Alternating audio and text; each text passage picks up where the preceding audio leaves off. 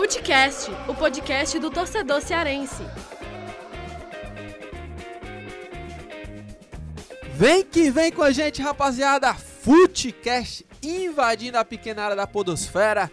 Nono episódio. Olha só, mais uma vez eu aqui, Lucas Mota, na apresentação e debate com meu parceiro André Almeida. Nós que somos repórteres de esportes do Jornal Povo. E olha, nesse nono episódio, estamos recebendo um convidado mais do que especial. E que já estava devendo a sua Jor- presença é aqui há um tempo, um né? dos caras mais difíceis, viu, pra trazer aqui. E Pense. olha, jornalista competente e o cara é racheiro também, viu? canhotinha. Ele, o André Almeida, Habilidoso, é né? ele que se auto-intitula de meia esquerda caviar. Eu acredito que seja aquele meia esquerda nojento, sabe? Que dá aquele toque dá aquele nojento. tapa enjoado, é, né? enjoado. vai se arrastando em campo, dá aquele toque de trivela e tudo mais. Mas enfim, João Marcelo Senna está aqui com a gente, ele que é editor de capa, né, do Jornal Povo. Tudo beleza, né, Joãozão? Tudo beleza, valeu Lucas, valeu André, obrigado pelo convite. Estava devendo mesmo, é, já fazia um tempo que, que vocês tinham me chamado e agora rolou de, de aparecer por aqui. E modéstia à parte, eu sou, costumo dizer que eu sou uma mistura de chave com Schweinsteiger, canhoto. assim, que Canhoto, né? Dá É. aquele toquinho ali só no tic-tac, mas também comparece na marcação, sou mais ou menos por Você aí. percebe É que a famoso modéstia também é um Com dos. certeza, com certeza. É o famoso canhotinho de ouro, né? E ele também era membro do nosso time, né? A gente já trouxe aqui o Claudão da Massa. Sim, conhece, sim, né? verdade, sim. O triturador de canelas, que era a parte de trás, e agora nós trazemos o. o Aquele refino lá, aquele, cerebral, aquele né? Refino pro meio cerebral, campo, exatamente. exatamente. E, João Marcelo Senna, é, eu vou fazer aqui a mesma pergunta que eu fiz para Cláudio Ribeiro, que eu até hoje, o pessoal não gosta que eu fale muito nisso, né? Mas até hoje eu não venci nenhum racha com a camisa do Jornal Povo, né? Cara, você, é, nos seus já tempos, te falei, é, os já seus te tempos falei, não de conta aqui, você já venceu alguma partida? com essa, com essa brilhante Com camisa, camisa ainda azul. não. Com essa, com essa tradicional camisa ainda não. Ainda não. Oportunidade, mas, um racha, mas né? sempre aquele é, jogamos como nunca, perdemos como sempre. Com certeza. É, sempre esse, esse é o nosso é, esse é lema. nosso lema. Esse é, o verdade. nosso lema. E olha, nesse nono episódio vamos falar muito aí sobre Ceará, Fortaleza. É, o Ferroviário, né, que tá aí com uma das mãos na, na taça aí da Série D, venceu por 3 a 0 o 13. E André Almeida, a gente que falou no episódio passado, né, sobre os erros do Ceará e do Fortaleza, né, os problemas lá do setor ofensivo, parece que os caras arrumaram ali o setor e deu resultado nessas partidas que Ceará e Fortaleza fizeram, né? Venceram, né?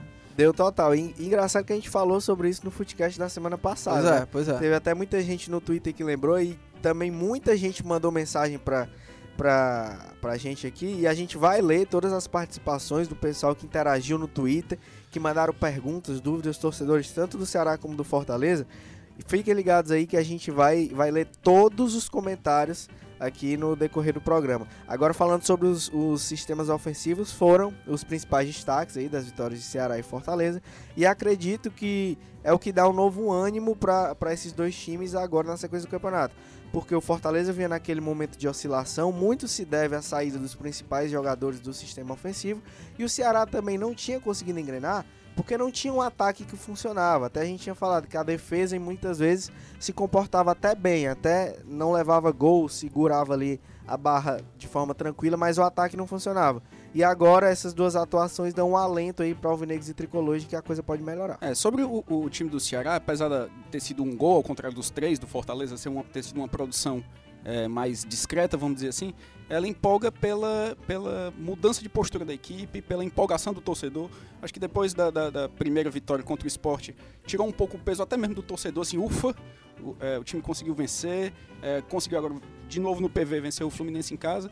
E se livrou um pouco é, dessa coisa meio 2011 do, do, do time do Ceará, que foi o ano que caiu, que tinha Reina, Felipe Azevedo, é, peças que não que não estavam engrenando e que estavam dando essa sensação é, de déjà vu pro, pro torcedor do Ceará, é, que tava, é, que tá brigando pelo rebaixamento e que foram peças também no rebaixamento de 2011. Olha, é, gostei já do- dos resumos aí de vocês, né? A gente ainda tá na introdução. A gente vai destrinchar aqui é, tudo sobre Ceará e Fortaleza, né? Dessas partidas, as partidas que virão, é, como que fica, né? O panorama de Ceará e Fortaleza.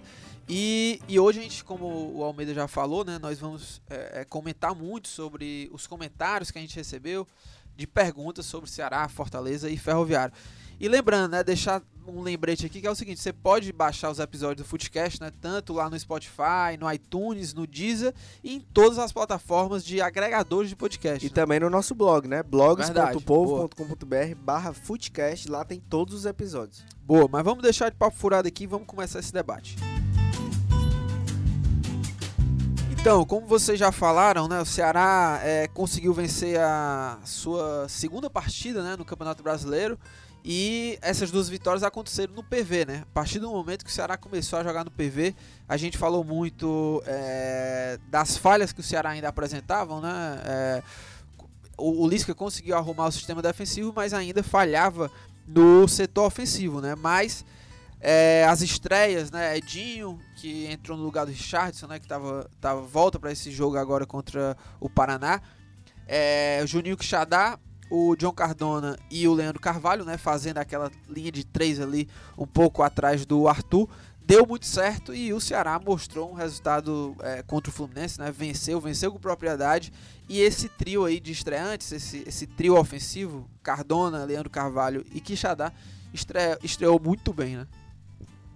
É, estreou muito bem, Lucas, porque eles deram aquilo que a gente cobrava há muito tempo que todo mundo via. O time do Ceará tem uma proposta muito clara na Série A, principalmente depois da chegada do Lisca. Ele se defende, primeiro ele se preocupa em desconstruir o adversário para depois buscar jogar nos erros do oponente. É um time que se defende para tentar sair em velocidade. E o Ceará não tinha velocidade para atacar. Como o João Marcelo bem falou, apostar em jogadores como o Reino, como Felipe Azevedo, como Éder Luiz, o Luigi, que não vinham rendendo de forma nenhuma, o, o, ia ser sempre mais do mesmo. E aí a chegada desses novos jogadores deu a dinâmica necessária, o Ceará ficou um time muito mais fluido, muito mais leve, muito mais rápido e que teve a velocidade para esses momentos. Tanto é que o gol contra o Fluminense foi um contra-ataque ali puxado pelo Juninho Quixadá, deu passo pro Leandro Carvalho, que arrancou em velocidade, invadiu a área e fez o gol. É, e teve outros momentos também bons do Ceará que saiu dos pés desses jogadores. Acredito que a, essas são as peças que precisavam para que o Lisca possa ver, ó, esse aqui vai ser dentro do modelo de jogo que eu penso, dentro da nossa proposta, a gente é capaz agora de conseguir executar. Agora ele tem peças para poder fazer isso. Acho que, que foi a melhor partida do Ceará nesse Brasileirão, foi contra o Fluminense. O primeiro tempo foi os melhores 45 minutos do Ceará no campeonato e acho que por isso dá, dá uma esperança a mais pro torcedor de que as coisas agora possam, melhor, agora possam melhorar. Como o João Marcelo falou, foi uma vitória que garantiu muito mais do que três pontos. Tirou um peso muito grande das costas, deu uma confiança e um ânimo renovado para os outros jogos que serão decisivos é, agora. Isso, né? é, deu, deu uma confiança. É, se a gente lembrar do, do, da tabela do Ceará no, no, no, início do Campeonato Brasileiro, a gente lembra que era um, a gente sabia que ia ser uma sequência muito difícil. São Paulo, Flamengo, Corinthians, Santos, eram adversários que, que iam exigir muito do Ceará e o Ceará não conseguiu dar resposta. E os resultados ruins nesse começo acabaram refletindo na sequência do campeonato também. É, psicologicamente o, o, o, time do Ceará sentiu muito. E essa, essa, essa vitória contra o esporte e essa vitória contra o Fluminense vem num, momento importante, primeiro, como eu já falei, para tirar esse peso é, das primeiras vitórias, para o próprio Ceará se convencer de que, ó, nós vamos brigar para não cair, mas nós vamos brigar porque a impressão que dava no pré-copa é que o Ceará não ia nem. É, já era, já era um, uma vaga certa. já estava desacreditado. Exatamente. Ali, né? E vem agora numa sequência muito importante para o Ceará nessa, nessa briga contra a queda, que vai enfrentar adversários diretos é, na luta contra o rebaixamento. Pega Paraná, pega Atlético Isso. Paranaense, o Santos que também está que entrou é, na zona de que rebaixamento. entrou na zona de rebaixamento. Não acredito que o Santos vá é, que vá se recuperar. Eu acredito que vai se recuperar com o Cuca, que está chegando agora. Sim, sim. Mas por enquanto tá nessa zona de rebaixamento também. Depois pega o Vasco, que vai ficar ali pelo meio da tabela. Tem o Bahia são, também, né? Que foi um jogo adiado. São, são, são adversários é, viáveis para o Ceará. É, o Ceará teve. A tabela foi, foi ingrata com o Ceará no começo do campeonato, que. É, claro, o desempenho do time é, foi preponderante, mas é, a tabela contribuiu também muito para o começo ruim do Ceará e o próprio é, cascata de, de, de, é, de, erros da equipe, de, de, direção, de comando técnico, mudança de comando técnico. É, e acredito que essa sequência pode ser decisiva para o Ceará é, se recuperar e, e conseguir é, respirar mais na tabela do Campeonato Brasileiro. E, e, essa sequência né, pode ser inclusive essa virada de chave do, do Ceará na, na competição. Né? Três adversários diretos, o Paraná É, joga é, esse jogo contra o Paraná joga fora de casa, depois na sequência vem Atlético Paranaense e Santos dentro de casa no PV, né? E olha, a gente é, no começo do programa a gente já falou, né, que o nono episódio vai, vão, vai ter, né, várias perguntas aqui dos nossos queridos internautas lá que mandaram perguntas no Twitter. Aí eu vou abrir aqui a, as perguntas. Nós vamos Do- tentar responder mesmo que rapidinho, É, mas nós é. vamos ler tudo. Ó, nosso amigo aqui, Igor, né? O, o, é é o Igor Grande que, Igor que, de Castro. inclusive, a gente até leu um outro comentário dele, né? Que ele assistiu um partida de futebol no meio do forró, né? É. ele? É Que ele, ele- Ah, ele- eu, eu- eu vi esse episódio de futecast. viu, né? que eu- Lá em é, o homem né? gosta de futebol, viu, mano? lá em Maranguape. Olha, Ele, ele, foi inclusive pro jogo do Ferroviário. foi assistir agora, né? Tava lá. Sem Boa. forró. Sem, Sem forró, forró. sem Sem forró. forró. Olha, ele pergunta, se- ele pergunta, faz duas perguntas. A primeira é: é cedo demais afirmar que achamos meias de ligação e pontas com a atuação do Cardona, o Quixadá e o Leandro Carvalho? E qual peso teria uma vitória inédita sobre o Paraná lá em Curitiba, né, para o restante de- desse Campeonato Brasileiro? O, é bom lembrar que o Ceará, como ele essa pergunta dele, né, que o Ceará nunca venceu o Paraná é, são. Eu, eu não tenho aqui. o- Eu acho que são quatro vitórias do Paraná e, dez oh, e seis empates. É o retrospecto do Ceará jogando é, como visitante contra o Paraná. Então, esse jogo contra o Paraná, que é um jogo direto né, na briga contra o rebaixamento, com certeza, se, se o Ceará vencer, já dá um ânimo grande, né? Ou seja, o Ceará conseguiria pela primeira vez, inclusive, encaixar duas vitórias seguidas né, no, no campeonato. E não, e não só isso, né? Mas vencer a primeira fora de casa, né? Quebrar um pouco também isso de que o Ceará só é bom dentro de casa, com essa atmosfera do PV. Mas eu acredito até que é, até um empate, se o Ceará conseguir um empate contra o Paraná, já volta com a moral elevada, ou seja, dois jogos também sem perder, isso já, já vale muito para o Ceará nessa situação que tá, ainda está na zona, mas mudou completamente o ambiente, né? Desde que o Lisca assumiu, é, com essa primeira vitória contra o Sport, depois contra o contra o Fluminense e a mudança de postura da, da equipe, né? Que é, passou a jogar melhor, a defesa passou a, a passar mais segurança pro, pro torcedor dentro de campo e vale ressaltar que essa partida contra o Fluminense foi a primeira vez que o Ceará teve uma postura de é, ter a iniciativa do jogo, né? Porque jogou numa, numa, numa tática até diferente, né? Com, num 4-2-3-1, ou seja, com quatro homens até é, é, de jogadas ofensivas, né? Como esse trio aí que o Igor é, citou, mais o Arthur. E respondendo também essa pergunta desse trio, eu acho que ainda é cedo, porque foi só uma partida, mas pelo que eles mostraram, é um começo muito animador, assim, né? Porque, claro que não dá para fazer uma, uma análise completa e dizer que esses caras vão resolver tudo, mas é, é, bem animador pelo que vinha sendo apresentado com o Felipe Azevedo, o Reina, que a gente até já falou muito aqui sobre o Reina, que ele nem é, contribui, nem também, vamos dizer assim, compromete defensivamente. Ele, ele acaba que é, É um não a ajuda. É, É um a menos. é, é um a menos, eu tinha até citado isso, né? Ele não ajuda no que ele é, é- é colocado para fazer, que é armar jogadas. Mas enfim, é um começo animador desse trio.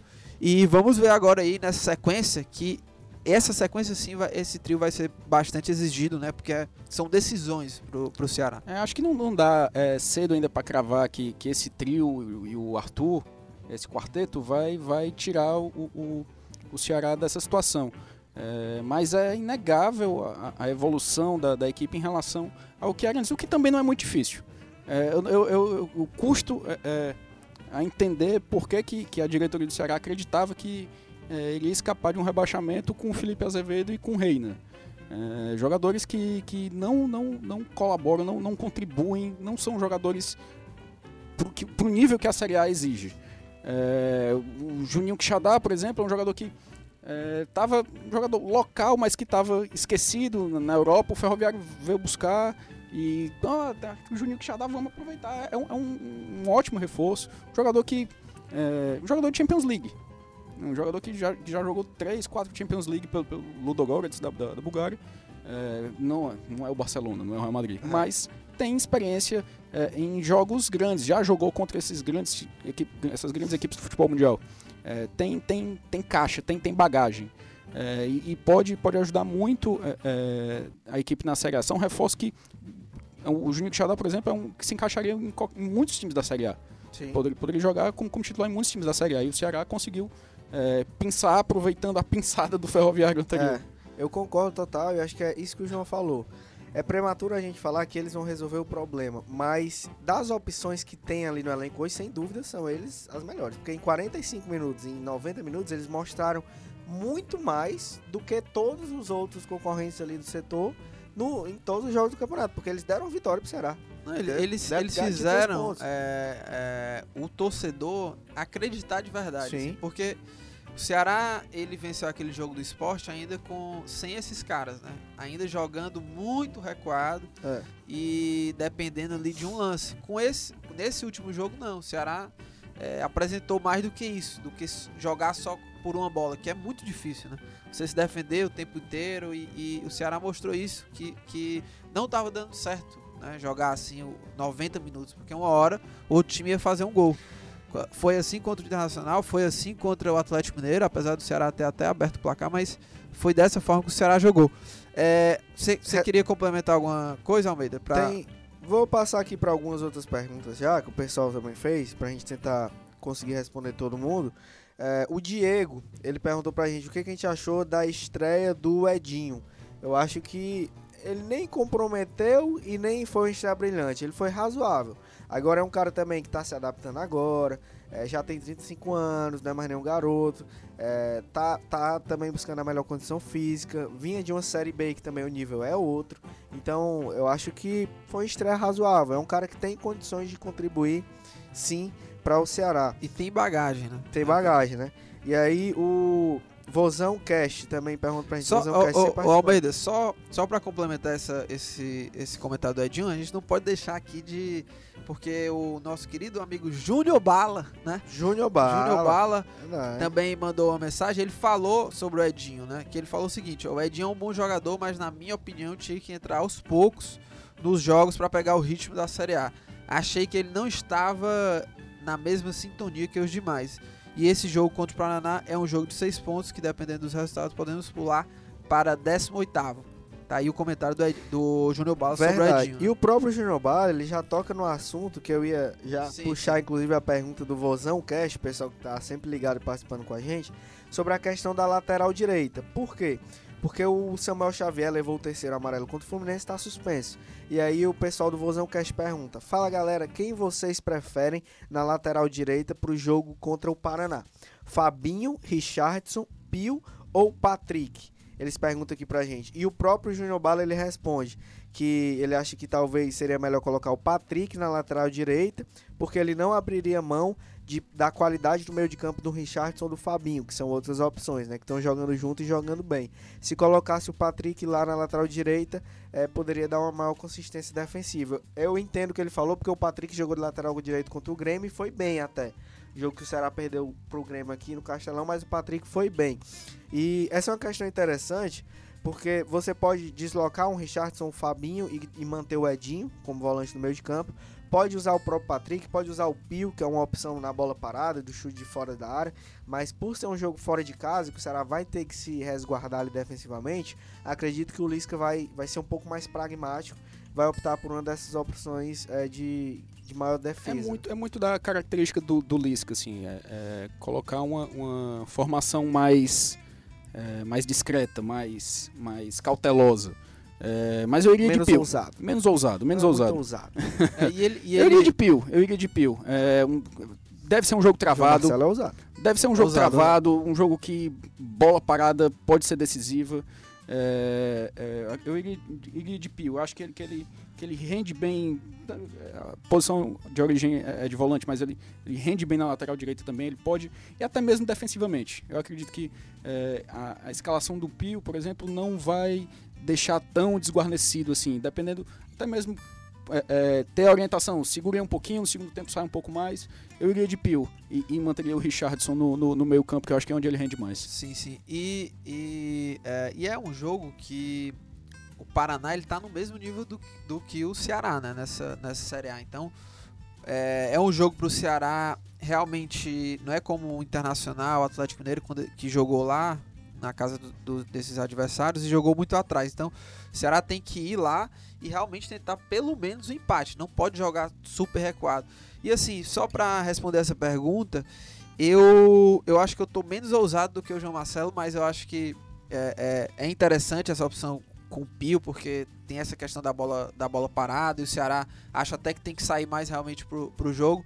Mas eu tentaria o Richardson na lateral direita e manteria ali o, o Fabinho e o Edinho de volante. É, eu acho que o Edinho ainda realmente ainda não está no ritmo ideal, mas ele já está no ritmo ok. Acho que ele não comprometeu nessa última partida e manteria, né? Manteria a base do time. O Samuel Xavier não pode jogar e aí eu lançaria o Richardson.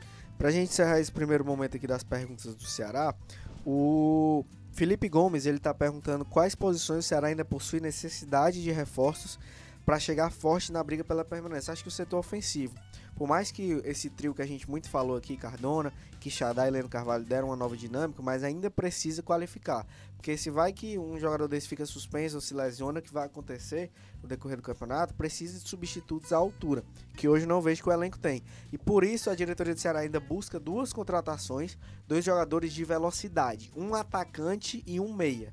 A diretoria do Ceará está no mercado procurando e deve acertar aí essas contratações, quem sabe, é, em breve. É um, é, a Série A sempre é uma, uma, maratona de jogos e esse ano ainda mais. Com a pausa da Copa do Mundo, o atropelo de partidas vai ser muito maior num, num curto espaço de tempo. Então, é, ter o elenco qualificado é, é vai ser mais importante do que nunca para esse segundo turno do, do Brasileirão.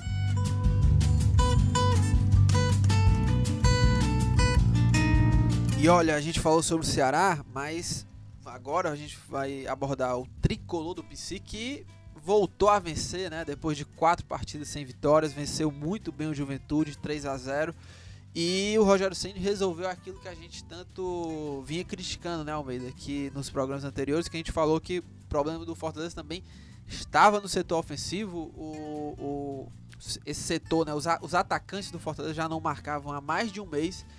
E coube a Ederson de Pentecoste, hein? Sou também lá de Pentecoste. Do seu interior, é, né? Coube a Ederson é, mudar a dinâmica ali do Fortaleza, né? Fez gol, deu assistência e até, é, até desencantou os seus companheiros, né? Porque o, o, o Jetterson né, também Jetterson. marcou gol, então o setor ofensivo do, do Fortaleza foi muito bem. Rogério Senna entrou com uma formação que de vez em quando ele usa, né? Que é o 3-4-3, jogou com o Leonan aberto de um lado, o Tinga do outro sacou o Derley, que a gente até tinha falado também no programa passado. Eu, eu sou um fã do Derley, mas eu tenho que tirar o chapéu também pro Felipe, que em outros programas eu critiquei ele e já critiquei até demais, mas o Felipe. E ele deu ótimo passe pro gol do ele Ederson. Deu o passe pro Ederson, jogou muito bem. E é um cara que ele tem esse passe, né? A, a, a escalação dele, inclusive, é essa saída de bola que talvez o Derley não tenha, é, é, não consiga fazer tão bem assim. O Derlei é um cara mais de marcação e o Felipe entra mais para fazer essa, essa saída de bola, esse passe e tá conseguindo fazer, né? Deu o passe pro, pro Ederson, fez um golaço, enfim. Mas é, vamos, vamos já começar aqui respondendo as perguntas do, do pessoal. O ataque desencantou. O que, que, que tem já de pergunta aí, Almeida? De... Oh o, rapidinho falando sobre esse jogo também, aconteceu aquilo que a gente tinha falado, o Ederson ele ia chegar, iam dar a camisa nova para ele, ele ia jogar. E ele foi lá e correspondeu, né? Deu a dinâmica que nenhum dos outros atacantes estava dando. Conseguiu, ele é um cara que, embora seja fazedor de gols também, não é aquele centroavante estilo Gustavo, que fica mais paradão na área. Ele se movimenta, tem maior mobilidade, abre espaço para os companheiros. Foi assim que saiu até o primeiro gol. E aí, eu vejo ele como um jogador que pode jogar quando o Gustavo voltar. Acho que eles podem jogar juntos. E é justamente a pergunta do Daniel Albuquerque.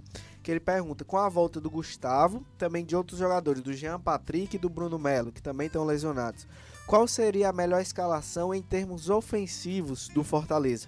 E qual a maior fragilidade do esquema de jogo do tricolor? Quais padrões táticos são melhores dentro e fora de casa? Ele pergunta aqui. Acredito que Bruno Melo, quando se recuperar, vai voltar também à titularidade. Jean Patrick vai ter uma briga boa com o Nenê Bonilha, que chegou e entrou bem no time.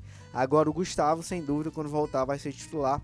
Acredito que o Rogério vai dar um jeito de encaixar essa dupla de ataque, Gustavo e Ederson, e com o Marcinho também brigando ali para ser esse terceiro jogador, que acho que tá, tá muito bem. Enfim, ele vai ganhando mais opções agora ofensiva o Rogério. Né? É, eu acredito que o Rogério vai até mudar um pouco o, esquema que ele vinha utilizando no, na, na primeira parte do, do, campeonato, aquele esquema com três atacantes, com Oswaldo, Edinho e Gustavo, é, com a chegada do Ederson. Ele vai focar mais numa dupla de ataque. É, o, não o Ederson com um pouco mais de movimentação e o Gustavo mais fixo. Mas acredito que sim, os dois, os dois é, é, têm lugar garantido é, nesse, nesse ataque do Fortaleza. O, o, essa chegada do, do Ederson foi, veio, caiu como uma luva é, na equipe do Fortaleza. Porque é, coincidiu e não, e, não, e não foi coincidência é, essa, essa oscilação do, do, do, Fortaleza com a saída do Gustavo. Gustavo era, era a grande figura da, da, da equipe do Fortaleza na, no começo da competição e após a, a, a sua contusão, é, a equipe sentiu um pouco isso. O, essa oscilação do Fortaleza de quatro jogos é, é até, era até natural, era esperado. Eu acredito que o próprio Rogério Senna esperava que que ela fosse, fosse acontecer. É, é, muito difícil Fortaleza manter por muito mais rodadas aquele ritmo que ele vinha é, impondo no, time passa por isso, no né, começo no do campeonato. É, e é, essa vitória, da forma como foi, 3 a 0 fora de casa, com Juventude, jogo difícil lá em Caxias do Sul, é, com a chegada do Ederson, ela, ela é, assim como eu tinha falado que a vitória do Ceará psicologicamente, essas duas vitórias do Ceará foram psicologicamente importantes, essa vitória do Fortaleza, a forma como foi, onde foi, com o Ederson fazendo gol e dando assistência, ela psicologicamente também é importante é, para o time do Fortaleza, para o torcedor do Fortaleza, é, ver que, que foi só um momento de oscilação, que a tendência é que é, não acredito que o Fortaleza vá repetir o aproveitamento que teve no começo do campeonato, mas vai manter é, é, essa liderança, essa, essa, essa é, essa sua vaga no, dentre os quatro primeiros é, da, da, da, Série B. Acredito que, que, que, o Fortaleza vai conseguir administrar essa vantagem que ele construiu ao longo da, primeira parte da competição. Importante, João, foi porque mesmo com essa oscilação que passou, que todo time no campeonato de pontos corridos passa, a maioria passa, né? É, o Fortaleza conseguiu se manter, como você falou, na liderança e sem ficar ali de certa forma ameaçado no G4. Ele vê a distância diminuir, vê a gordura diminuir e tal, mas ele se manteve. E aí agora que tem essa retomada toda, né? Que os caras podem pensar, ó, mesmo quando a gente passou por um momento de oscilação, conseguimos nos manter aqui.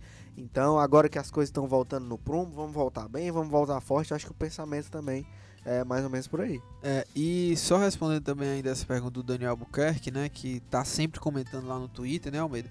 É, eu, eu até acho que o, a volta do Jean Patrick, ele até pode sacar o Felipe, né, quando é, é para jogar com o Jean Patrick e o Nenê Bonilho, o Bruno Melo acho que é titular absoluto.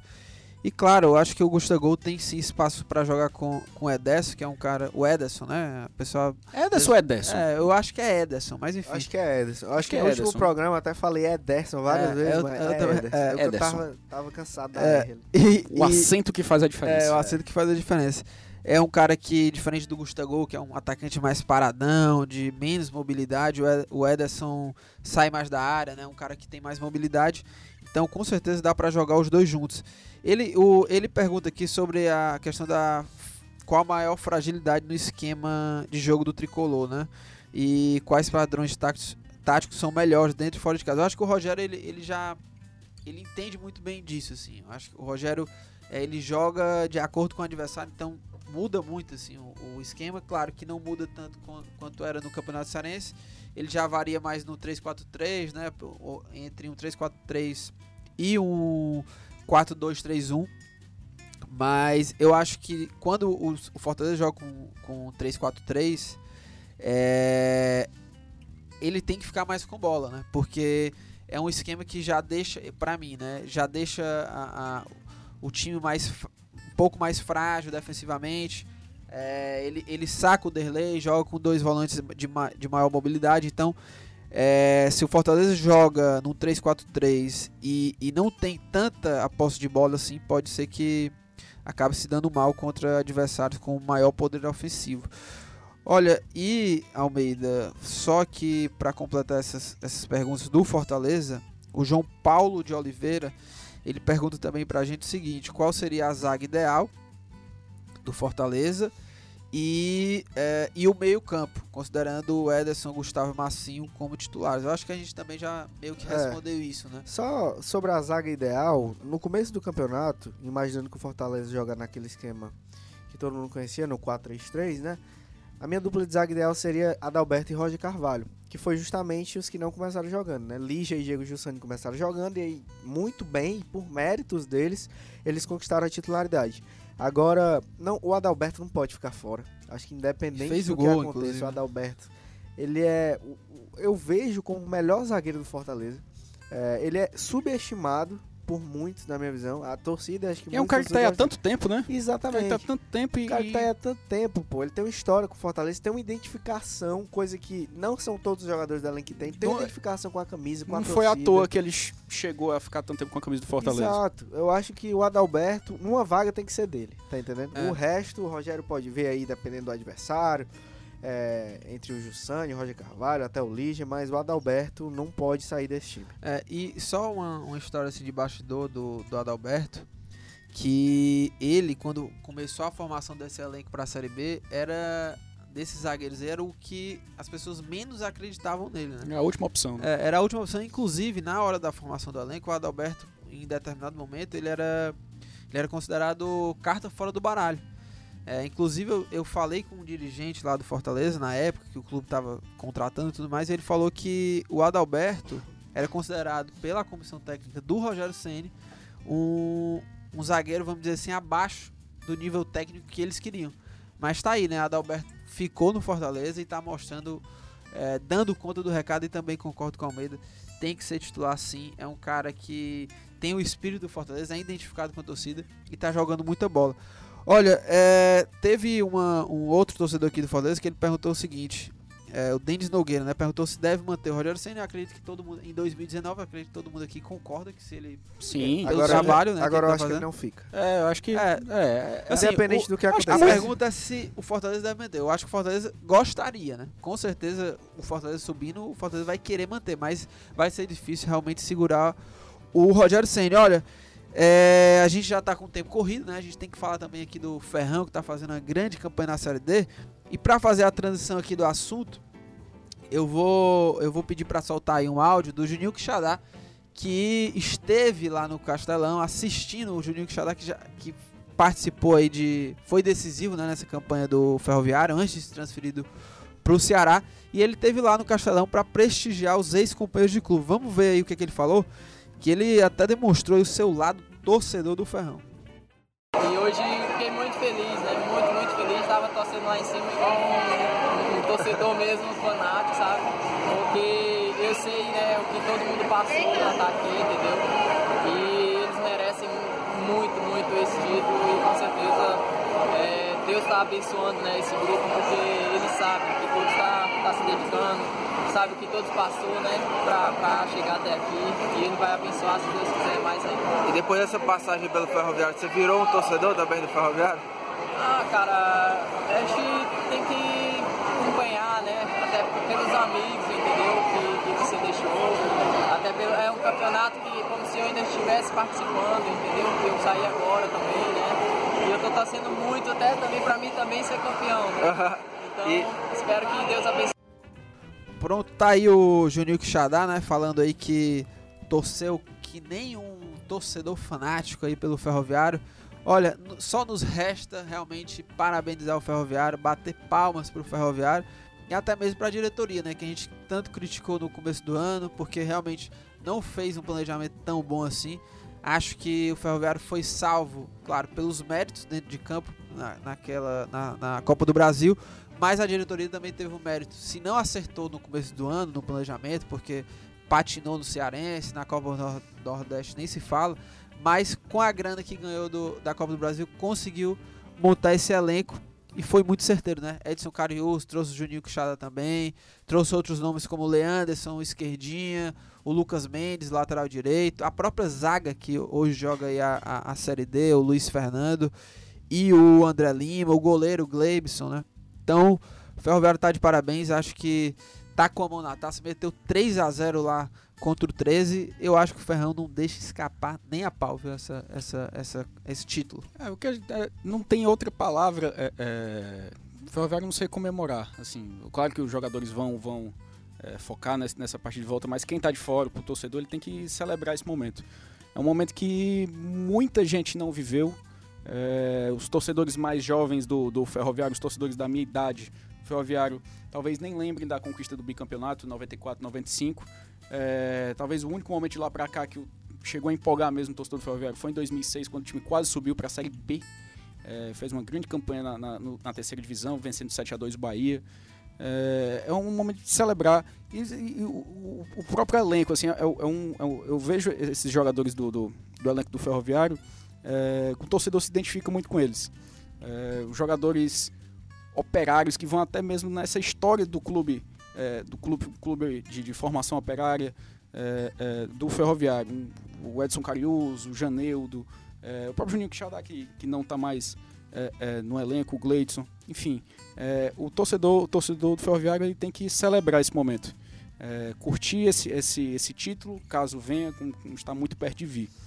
É, um, um, e é para o futebol cearense um, é uma grande vitória, porque é uma equipe que para muitos já estava esquecida, já era é, já não era mais nem a terceira força, por, por muitos anos é, na última década o Icasa ocupou essa, essa lacuna de vir na sombra de Ceará e Fortaleza e o Ferroviário volta é, é, a, a, conquistar esse espaço e vamos torcer para que ele permaneça, permaneça, é, mantenha essa, essa, essa sequência vitoriosa nas próximas temporadas que é e que dê é, é, é, ao que o torcedor do, de um clube do tamanho do Ferroviário merece. É, e só para lembrar que o nosso querido grande Cláudio Ribeiro, né, o Claudão, Claudão da Massa. Da Massa. Cláudio da Barra do Ceará. Da ba é, da Barra do Ceará. ele que participou acho que do sexto episódio, se não me engano, e foi justamente quando o Ceará, quando o Ferroviário conseguiu acesso e ele contou histórias de bastidores lá do desse time, do, da, da relação do time com os moradores lá da Barra do Ceará. Vale a pena né, ouvir esse, esse, esse episódio porque ele conta essas histórias de bastidores e, e conta muito sobre o Ferroviário. Então, Ferroviário, como você falou, né, um, um clube que estava quase fechando as portas, caiu para a segunda divisão né, do Campeonato Cearense, voltou e voltou bem, foi vice-campeão, depois é, conseguiu essa campanha histórica na Copa do Brasil e agora é, muito perto de conseguir esse título aí da Série D. Eu aposto todas as minhas fichas que o, que o Ferroviário. E que tem o Tutuba, o, o, o mascote Tutuba, mais verdade. vida louca dessa, dessa, dessa temporada. Louca, já andando de, de, de Hilux. É, Se o Ferroviário for campeão, acho que, que Fortaleza vai ser pequena para a comemoração do Tutuba. Do Tutuba, a, né? Tutuba vai derrubar essa Grande cidade. Tutuba, que é o maior mascote, viu? Junto com o Canarinho Pistola, que também é vida louca. Que dupla, é, que dupla. dupla um dia essa dupla tinha que, tinha que sair junto. André Almeida, tem mais algum comentário aí sobre, sobre o Ferrão? Quer, quer deixar o seu parabéns para o Ferroviário? Parabéns, sem dúvida. E vocês já falaram muito bem aí. Acho que é, é um ano histórico para o Ferroviário, 2018. Se daqui a 50 anos, quando nós estivermos falando para os nossos netos e filhos sobre e, o, o, futebol cearense, que, é o, o, que a gente presenciava em 2018, estará marcado na história o ano do Ferroviário. É, tem que fazer um estátua cara, do Edson Carilho Eu lá, tava, né? eu tava contando uma história rapidez aqui, a gente já tá com o tempo estourado. Eu tava na Federação Cearense é, há dois anos, quando o Ferroviário estava é, na segunda divisão estadual e acabou voltando para a primeira divisão porque o Alto Santo desistiu de participar.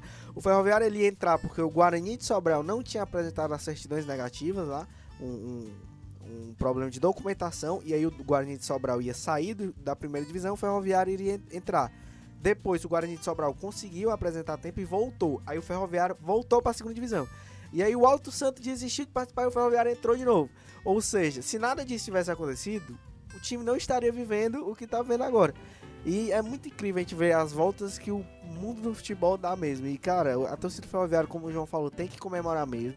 É, se vier o título, se não vier o título também já está com acesso garantido. Próximo ano vai jogar uma terceira divisão de Campeonato Brasileiro. Vai ter ainda a Fares Lopes, que pode garantir vaga na Copa do Brasil do ano que vem. Fares Lopes ainda esse ano. É, é um ano muito muito vitorioso do Ferroviário, independente do que aconteça, que eu acho também que não vai perder pro 13, mas é, a gente fica muito feliz por ver o ressurgimento mesmo do, do gigante. É, e só pra fechar aqui o bloco sobre o Ferroviário, vou ressaltar, viu? Façam uma estátua do artilheiro Edson Cariuso. Edson, Edson Cariuso que Edson Carius. é, é, a gente tá tentando, vamos tentar trazer Edson Cariuso pra participar aqui do Footcast, viu? E Edson Cariuso que foi decisivo demais pro, pro Ferroviário, fez gol é, nas partidas do mata-mata e com certeza tem uma contribuição enorme nessa conquista do Ferroviário.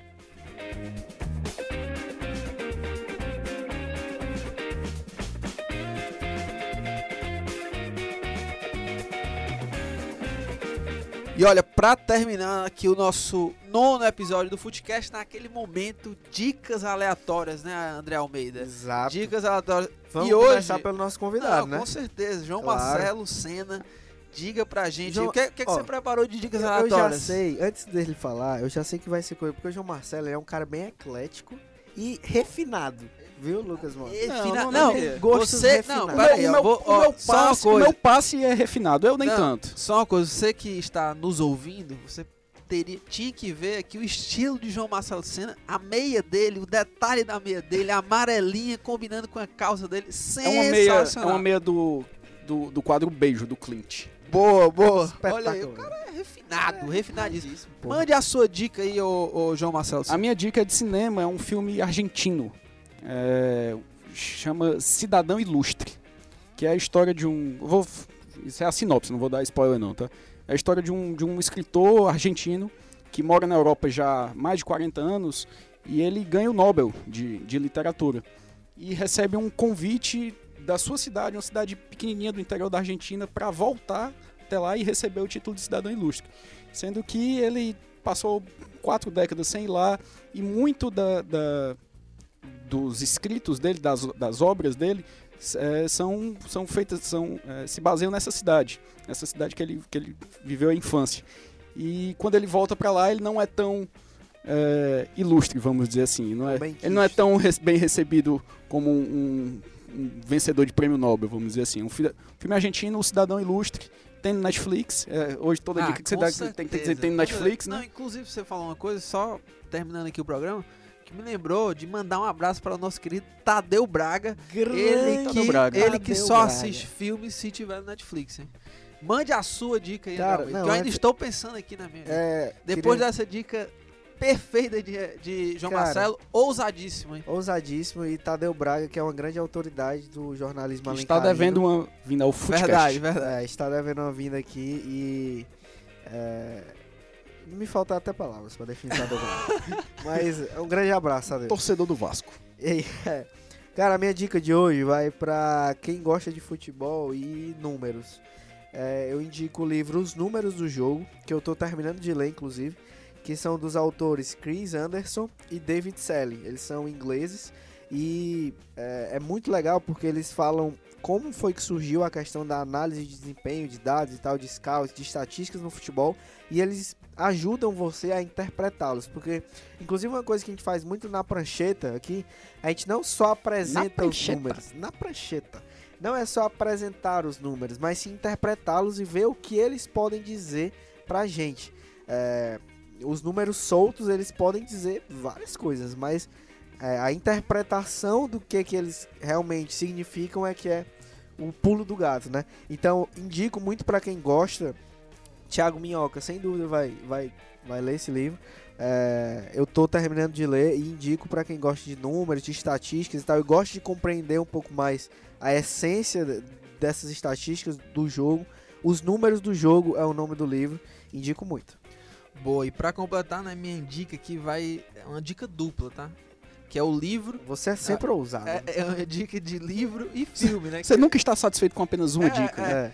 que é o livro Garota Exemplar, que também virou filme, né? E essa é a minha dica. Eu não vou nem falar muito de sinopse, nem de da história, né?